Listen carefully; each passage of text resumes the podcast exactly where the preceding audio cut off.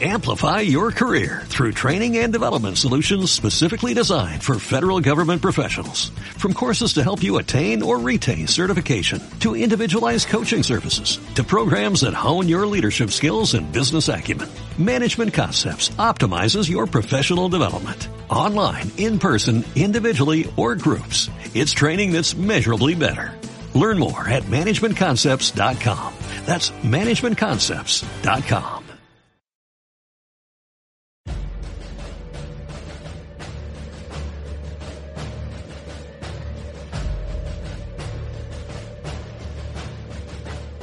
El Foro de la Historia.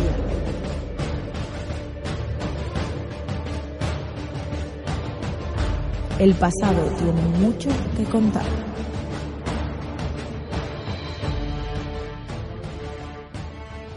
Bienvenidos a Foro de la Historia. Hoy estamos aquí un día más en otro, bueno, pues episodio de este proyecto EBAU. Hoy estamos, ya no sé en qué episodio, pues he perdido la cuenta. Eh, bueno, pues en un momento en el que la verdad que históricamente para España es eh, un cambio importante. Estamos, vamos a hablar un poco acerca del siglo XVIII, pero bueno, tendremos que empezar hablando de la Guerra de Sucesión que durará entre 1701 y 1713, aunque luego hablaremos, pues eso, de otros reyes como Felipe V, eh, o bueno, pues lo que viene siendo Carlos III, pasando pues eso, por otro reinado. La cuestión es que eh, este episodio me parece bastante interesante, principalmente porque habíamos hablado en los anteriores de Felipe II, de Carlos V, bueno, Carlos V, Felipe II, y luego de lo que serían denominados los Austrias menores, de Felipe IV y de este Carlos II. La cuestión es que en 1700 Carlos moría, Carlos II moría y dejaba eh, pues un poco vacío desde el punto de vista de la dinastía de los Habsburgo el trono a lo que viene siendo la monarquía hispánica.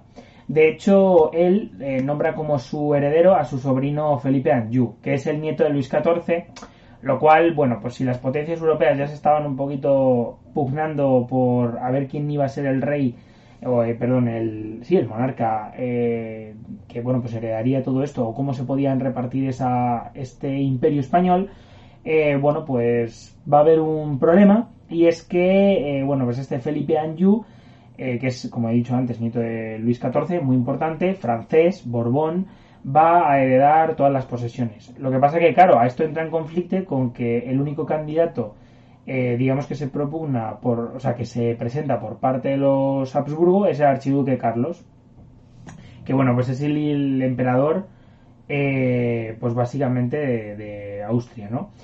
Básicamente, Felipe V va a jurar su cargo, bueno, ante las Cortes en 1701. Lo único que, claro, lo había, digamos, hecho con la condición de renunciar al, trono francés en caso de que este, digamos, que se le pusiera huevo. O sea, que no querían juntar los territorios y que, por supuesto, que no querían un rey que luego se fuera a, otro, a otro reino, ¿no? Y sobre todo que no se hubieran, unieran las coronas.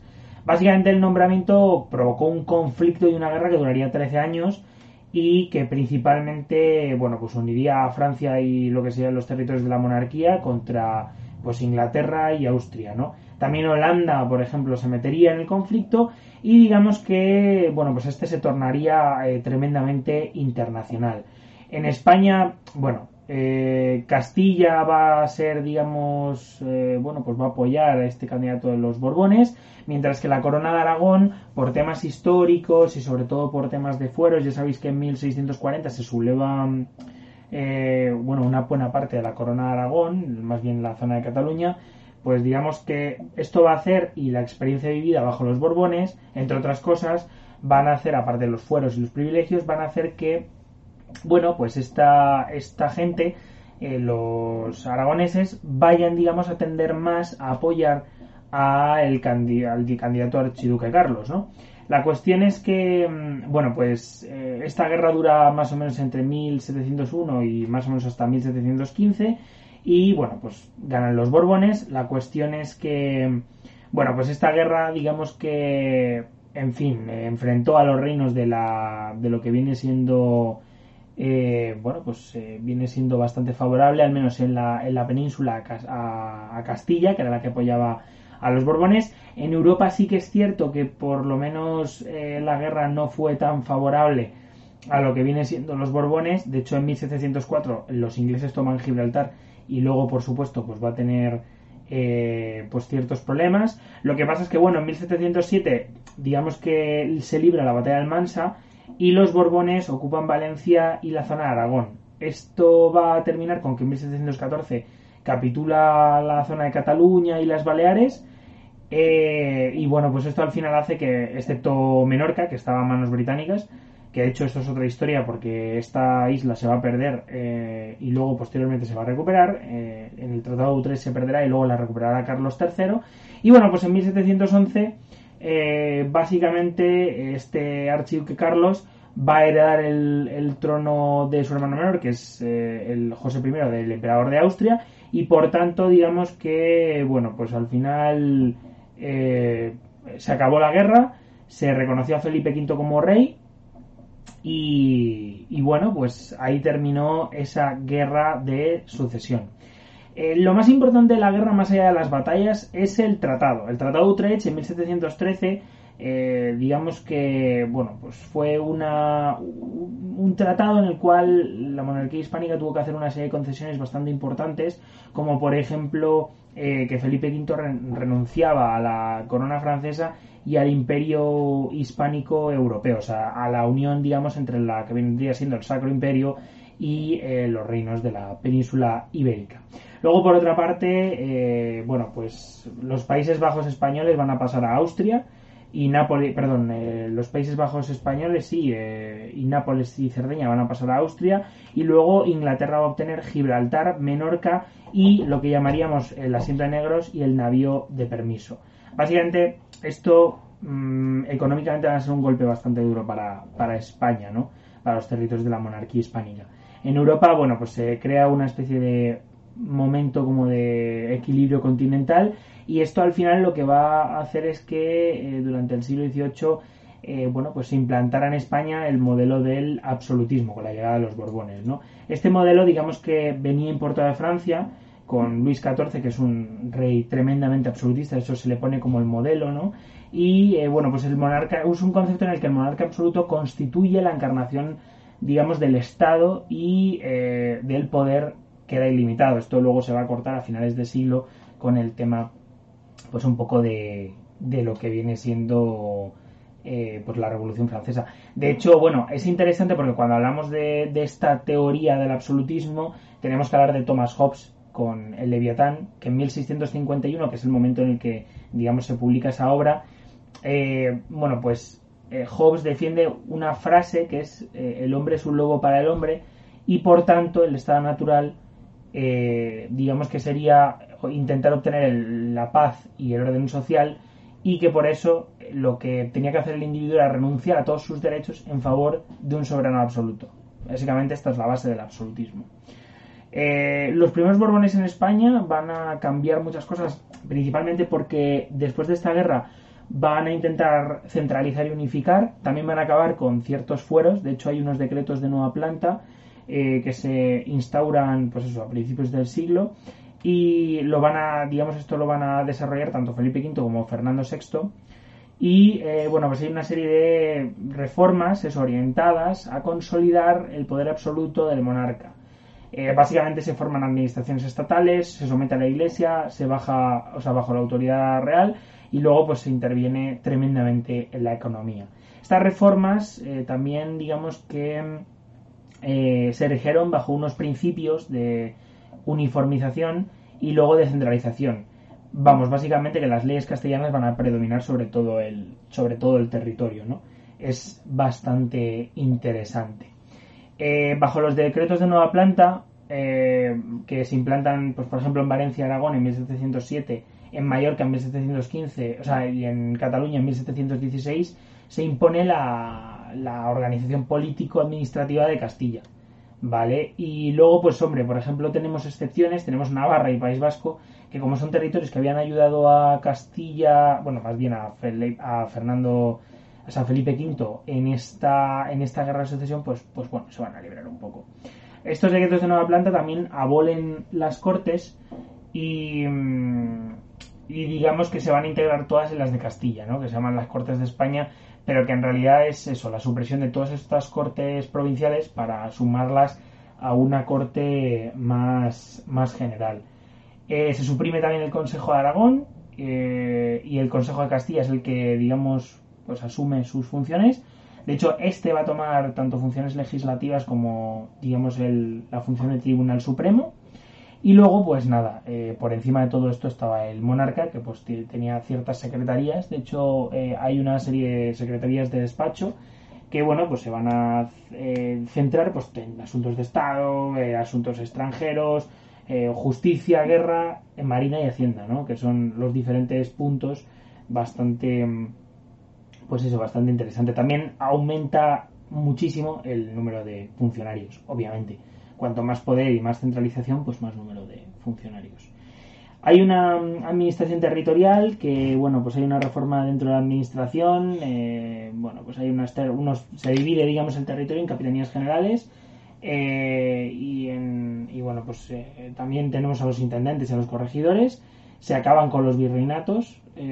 también tenemos que, bueno, pues las reales audiencias se, se bueno, se, se implantan en todo el territorio y luego, por otra parte, pues nada, lo dicho, los intendentes son unas figuras que representan al rey, eh, que dependen del mismo, de hecho, y que, bueno, pues van a tener funciones administraciones judiciales y de hacienda. hay unas reformas también que no solo, digamos, que se implantan dentro del propio territorio, sino que son reformas administrativas en las colonias. De hecho, eh, esto va a generar un malestar bastante importante eh, en lo que viene siendo los territorios americanos y que luego serán muy importantes para conocer el cómo en ese siglo, en ese siglo, principios del siglo XIX, se pierden las, las colonias. Los Borbones desarrollan una política, digamos, de control para aprovechar los recursos. realmente esto también es o tiene mucho que ver con el absolutismo. O sea, todos los recursos del Estado o de los territorios están subordinados a las acciones bélicas y para aumentar la grandeza del propio, del propio Estado o del propio reino, ¿no? Y del propio monarca. Eh, bueno, el Consejo de Indias y la Casa de Contratación van a perder funciones, que lo van a hacer en torno a las eh, nuevas secretarías generales. Y bueno, hay una reordenación territorial que se crean, pues por ejemplo, otras capitanías, eh, pues eso, capitanías generales. De hecho, se van a dividir el Virreinato de Perú y del Río de la Plata. Y bueno, pues también se van a implantar las intendencias en ese mismo territorio. Eh, nada, lo mismo. O sea, hay un montón de, de... Se va a expulsar a los jesuitas en ese mismo siglo, en 1767. Y eh, la verdad que es bastante interesante. Esto desde el punto de vista territorial. O sea, que hay una reforma de calado que, bueno, pues lo que viene es a eh, ya no solo cambiar al estilo castellano toda la administración, sino también a intentar, bueno, pues que todas estas administraciones rindieran pleitesía al rey para que éste las utilizara para aumentar su poder, ¿no? Em, básicamente, bueno, pues eh, hay una remodelación, por ejemplo, de la política exterior. Eh, durante, porque durante el tema, los Austrias, digamos que habían llevado una política exterior muy costosa, pues más que nada por el tema de las guerras de religión y, y sobre todo, pues eso, por ciertas guerras europeas que son muy costosas, las hablamos en el anterior episodio. Eh, luego la corona de Castilla y esto es fundamental, sobre todo en el siglo XVII, va a tener un peso importantísimo en estas guerras y demográficamente va a quedar mermadísima y luego económicamente también. Luego también digamos que vienen a solucionar en la mala organización de la hacienda, pues pues la verdad es que bueno pues la, hacienda castellana y española en ese momento estaba tremendamente mal. Eh, Felipe V va a intentar sanear, digamos, la hacienda y los decretos de nueva planta van a hacer que se obligue a contribuir a territorios de la corona de Aragón, eh, cosa con lo que ya había habido problemas en el siglo XVII. Se establece que cada reino va a tener que pagar una cantidad, digamos, equivalente a más o menos a la que pagaba Castilla. Eh, bueno, pues este impuesto va a tener nombres como catastro, equivalente o única contribución, ¿no? O talla en Baleares se llamaba. Eh, más adelante, con Fernando VI, se pretendió implantar una reforma fiscal en Castilla, que la intención de esto bueno, era sustituir los numerosos tipos de impuestos que se cobraban simplemente por una única contribución. Mm, la verdad que para asignar la cuantía correspondiente a cada súbdito, eh, se tenía que efectuar un recuento detallado de las propiedades y de los habitantes del reino. Con eso lo que se hace es, bueno, esto digamos lo que acaba provocando es que demográficamente se haga una especie de estudio. Bueno, demográficamente y digamos a nivel digamos de las propiedades, que era lo que le interesaba. Eh, iban a por el dinero, desde luego. Se hace esto al final lo que acaba es eh, desembocando en que se cree el catastro de la Ensenada, de Ensenada, que es la verdad una fuente histórica de primer orden que es interesantísima. Y mm, y bueno, pues nada, simplemente eh, hubo, bueno, pues muchas protestas. Pues la verdad es que al final los nobles iban a tener que contribuir tremendamente. Durante la, época de Carlos III, que ya más o menos constituye, pues eso, un periodo bastante, bastante interesante, eh, pues hay, hay una serie de guerras europeas. De hecho, está la guerra de independencia de los Estados Unidos entre el 76 y el 83 obligan a la corona a buscar, digamos, eh, pues eso, impuestos, y entonces empieza a, generar deuda pública. De hecho, es más, es súper interesante porque, porque, bueno, pues la verdad que es, eh, es, la primera vez que se hacía, se hacen los, hay una especie de vales reales que son conservados eh, y que luego los tienen que cobrar pues, para que el Estado le, le devuelva su dinero y eh, bueno, esta, digamos que esta hacienda pues va a tener que soportar unos años también bastante intensos, ¿no? Por la actividad militar. Posteriormente tenemos el reinado de Carlos IV que, mm, que, se va a abusar, digamos, de estos vales reales y de esta creación, digamos, de, deuda pública y al final lo que va a, generar es que el Estado entre en bancarrota pues en torno a este siglo XIX. Eh, también hay una serie de reformas militares. Bueno, la cuestión es que, bueno, pues hay unas levas obligatorias, las quintas, que son interesantes, la verdad. De hecho, este sistema de quintas se va a mantener bastante tiempo en el ejército. Y bueno, pues básicamente esto tampoco nos interesa mucho porque simplemente quería mencionarlo, pues para que sepáis que el, que el cambio es radical y total en todos los, en todos los ámbitos. Eh, también es importante destacar la relación entre la Iglesia y el Estado eh, será una práctica, es el regalismo, que es una doctrina jurídica que surge en torno al siglo XV, que lo que pugna es, eh, digamos, sobre la superioridad del rey sobre la iglesia. Básicamente sobre cualquier cosa que no fuera religiosa. Por supuesto, el rey no tenía un carácter divino, o sea, quiero decir, lo tenía, pero no era el del papa, o el de, sí, el de la iglesia. Entonces, claro, la cuestión es que económicamente la iglesia era muy potente y al final lo que acaba provocando es que eh, Felipe V intente meter mano. O por ejemplo, básicamente el rey podía designar los cargos eclesiásticos en España o recaudar rentas de las sedes episcopales vacantes. Entonces esto era también importante sobre todo para la hacienda. Esta mm, política regalista la verdad que se va a desarrollar durante bastante tiempo y, bueno, pues al final va a hacer que, que básicamente esta iglesia tenga que contribuir. Y bueno, pues llegamos a Carlos III. A mí Carlos III me parece el rey más interesante, la verdad. De hecho, me parece muy interesante porque es como el, único rey que da la sensación a, nivel popular, eh, porque luego es verdad que eh, llevó a cabo grandes campañas militares, eh, intervino en diversas guerras y tal. Lo que pasa que es interesante por, por la cuestión de que es como el único rey Borbón de estos Borbones del siglo XVIII que no se le ve como un inútil. Eh, esto es una cosa que yo os comento así un poco por encima. Por supuesto, ninguno de los tres fue un inútil, digamos, como, no sé, o sea, no, no se puede juzgar así a una persona de hace tres siglos. Eh, lo que pasa que, bueno, yo os lo comento porque me parece hasta, hasta gracioso. Em, bueno, asciende al trono en 1759. Sucede a su hermanastro, que es eh, Fernando VI. Y entonces, claro, él había estado gobernando en Nápoles y Sicilia entre el 34 y el 59.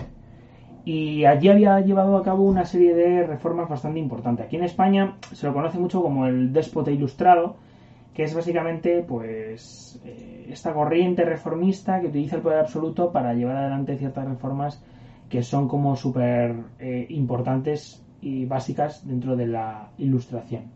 Hay una política de, de reformas que se impulsó por ministros extranjeros, como es eh, Grimaldi o Esquilache. Lo que pasa es que, claro, hubo una negativa de la nobleza y del clero a someterse a esta gente. En 1766, de hecho, eh, se da el motín de Esquilache, o sea que para que veáis que hay una subida del pan, para que os hagáis una idea, un incremento de los impuestos y bueno, pues hay una revuelta popular contra las medidas que anuncia este señor, que es italiano. Y bueno, pues al final eh, la verdad que es interesante porque cayó Esquilache y se dio un giro al programa reformista. Eh, después, bueno, tenemos por supuesto eh, otros ministros como Pedro Campomanes, Florida Blanca, Olavide o Aranda y bueno, y Jovellanos que van a ser, pues eso, ciertos ministros que van a intentar eh, que el país cambie y que se reforme, ¿no? Eh, hay una, pues es una, también dentro de estas reformas, por ejemplo en el 67 tenemos la expulsión de la Compañía de Jesús, tanto de España como de las Indias, ¿eh? no os creéis que solo era la península, se confiscan todos sus bienes y era más que nada porque esta orden tenía muchísimo poder dentro de la península y, sus eh, miembros profesaban una obediencia al pontífice, lo que hacía, la verdad, que bastante molesto para el rey eh, la existencia de esta orden. Como habíamos dicho, él lo que quería es que las órdenes religiosas y que las instituciones religiosas, pues, digamos que estuvieran un poco eh, a, su, a su vera, ¿no? Y que le hicieran caso a él y sobre todo que, que pues, le rindieran pleitesía. se reduce también el poder de la Inquisición y de las tradiciones religiosas. Y nada, pues en el, por ejemplo, en el 83 tenemos eh, pues que se declararon honestas todas las profesiones para que, por ejemplo, gente como los hidalgos pudiera trabajar, que no sé si lo sabéis, pero hay parte de la nobleza que no puede hacer trabajos manuales. Entonces, al final llega un punto en el que, en un contexto de una crisis económica eh, y sobre todo una, una nobleza venía menos, pues parte de esta nobleza, y lo veis en, si no recuerdo mal, el Lazarillo de Tormes, eh, se ve muy bien eh, el papel ¿no? de esa pequeña nobleza dentro de la sociedad. Em, hay una en educación, pues bueno, se crean las escuelas y las artes y oficios. Hay una obligatoriedad también de la educación primaria. Pero bueno, esto al final son reformas parciales que tampoco llegan desde, o sea, que no llegan a ser totalmente efectivas. Y en el terreno económico, pues nada, van a intentar eh, acabar con las trabas eh, sobre la propiedad y que entorpecer la libre circulación. La verdad es que es interesante porque hay una serie de reformas, por ejemplo, el Banco San Carlos, que se crea, digamos, este, este banco que, es el que va, por supuesto, luego más tarde a emitir deuda. Se crea la Lotería Nacional en el 63. Por ejemplo, también se liberaliza el comercio, tanto colonial como peninsular. Y es bastante interesante porque se acaban con incluso con ciertos privilegios como los de la Mesta, que eran medievales, que llevaban siglos, eh, digamos, permitiéndose y que en este momento pues cambian sobremanera. Eh, se fomentó también la agricultura, el comercio la industria. De hecho, se crean eh, ciertas fábricas, como la de vidrios aquí en, Madrid, si no recuerdo mal. Y bueno, es bastante interesante por, por ello. La verdad que personalmente creo que, pues eso, que es, es realmente curioso. El objetivo de la política exterior durante todo este siglo es recuperar todo lo que se ha perdido en la paz de Utrecht y defender el imperio español en el ultramar, eh, del acoso de tanto británicos como holandeses. Em, de hecho, bueno, Felipe V, que va a reinar más o menos hasta la mitad del siglo, va a intentar llevar una serie de pactos que se llaman los pactos de familia para intentar, eh, bueno, pues, eh, por supuesto, tener ciertos eh, ciertas em, como pactos con, con lo que vienen siendo los franceses para intentar un poco dominar ciertas partes pues de Italia por ejemplo con la zona de Sicilia y Nápoles que habían sido anteriormente las corona de la corona hispánica. Y, bueno luego por otra parte tenemos a Fernando VI que reina entre el 46 y el 59 13 años.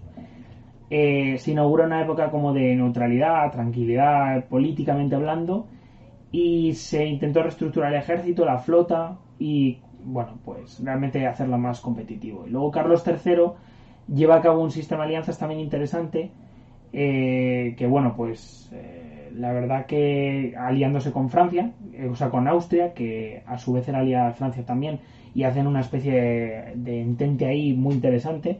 Y luego, por otra parte, pues España nada, participa en la Guerra de los Siete Años eh, tras firmar el tercer pacto de familia y esta guerra pues es contra Inglaterra. Eh, España cedió la Florida y los territorios de México a, Gran Bretaña tras la pérdida, digamos, de, esa, de esa guerra. Luego, por otra parte, en el 79 España interviene en la independencia de, de los Estados Unidos y bueno, pues nada, se derrota a Inglaterra, que esto va, digamos, a hacer que Estados Unidos sea independiente. Se recuperó Menorca, Florida y los territorios en México. Lo que pasa que no se pudo recuperar Gibraltar. Y bueno, pues nada, luego hay una serie de reformas bastante interesantes, la verdad. Pero vamos, que políticamente hablando un poco sería eso. Creo que además este es el momento en el que eh, bueno, pues también demográficamente crece bastante la población. De hecho, lo vemos antes con, el tema de los censos de población que se empiezan a hacer en este momento. Momento en el que realmente hay una masa campesina también creciente y sobre todo, pues, pues eso, eh, una masa de artesanos muy pequeña y de comerciantes también y abriendo una nobleza bastante importante porcentualmente. La verdad es que creo que esto es un capítulo bastante interesante. Hemos hablado 25 minutillos. Ya sabéis que yo tampoco quería que estos episodios fueran muy largos. Creo que se puede aprender bastante. Os animo a estudiar y a buscar apuntes por ahí, eh, pues un poco para constatar esto. También os deseo que os caiga este tema porque la verdad que creo que es bastante interesante y no es muy difícil.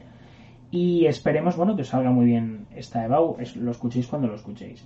Eh, nada, los que lo estáis haciendo, mucho ánimo. Ya sabéis que tenéis más episodios de este podcast y se irán subiendo a partir del verano. De hecho, este año la lástima es que no los voy a poder colgar porque esto yo creo que va a salir, este episodio en concreto creo que va a salir en junio, principios de junio, eh, que es cuando lo estaréis escuchando. Entonces, la cuestión es que probablemente me tiraré hasta después del verano, hasta que empiece el siguiente curso realizando este proyecto. Creo que es un proyecto muy interesante, necesario y pues nada, espero por supuesto que, que os vaya bien y nada, ya sabéis, me dejáis algún comentario, me dejáis lo que queráis, cualquier cosa que no os haya gustado o que sí, pues lo dejáis. Estamos en Evox, en Spotify, donde os animo a darnos un buen follow y también en iTunes y en Google Podcast. Muchísimas gracias y nos vemos en el siguiente episodio. Chao. Amplify your career through training and development solutions specifically designed for federal government professionals. From courses to help you attain or retain certification, to individualized coaching services, to programs that hone your leadership skills and business acumen, Management Concepts optimizes your professional development. Online, in person, individually, or groups, it's training that's measurably better. Learn more at managementconcepts.com. That's managementconcepts.com.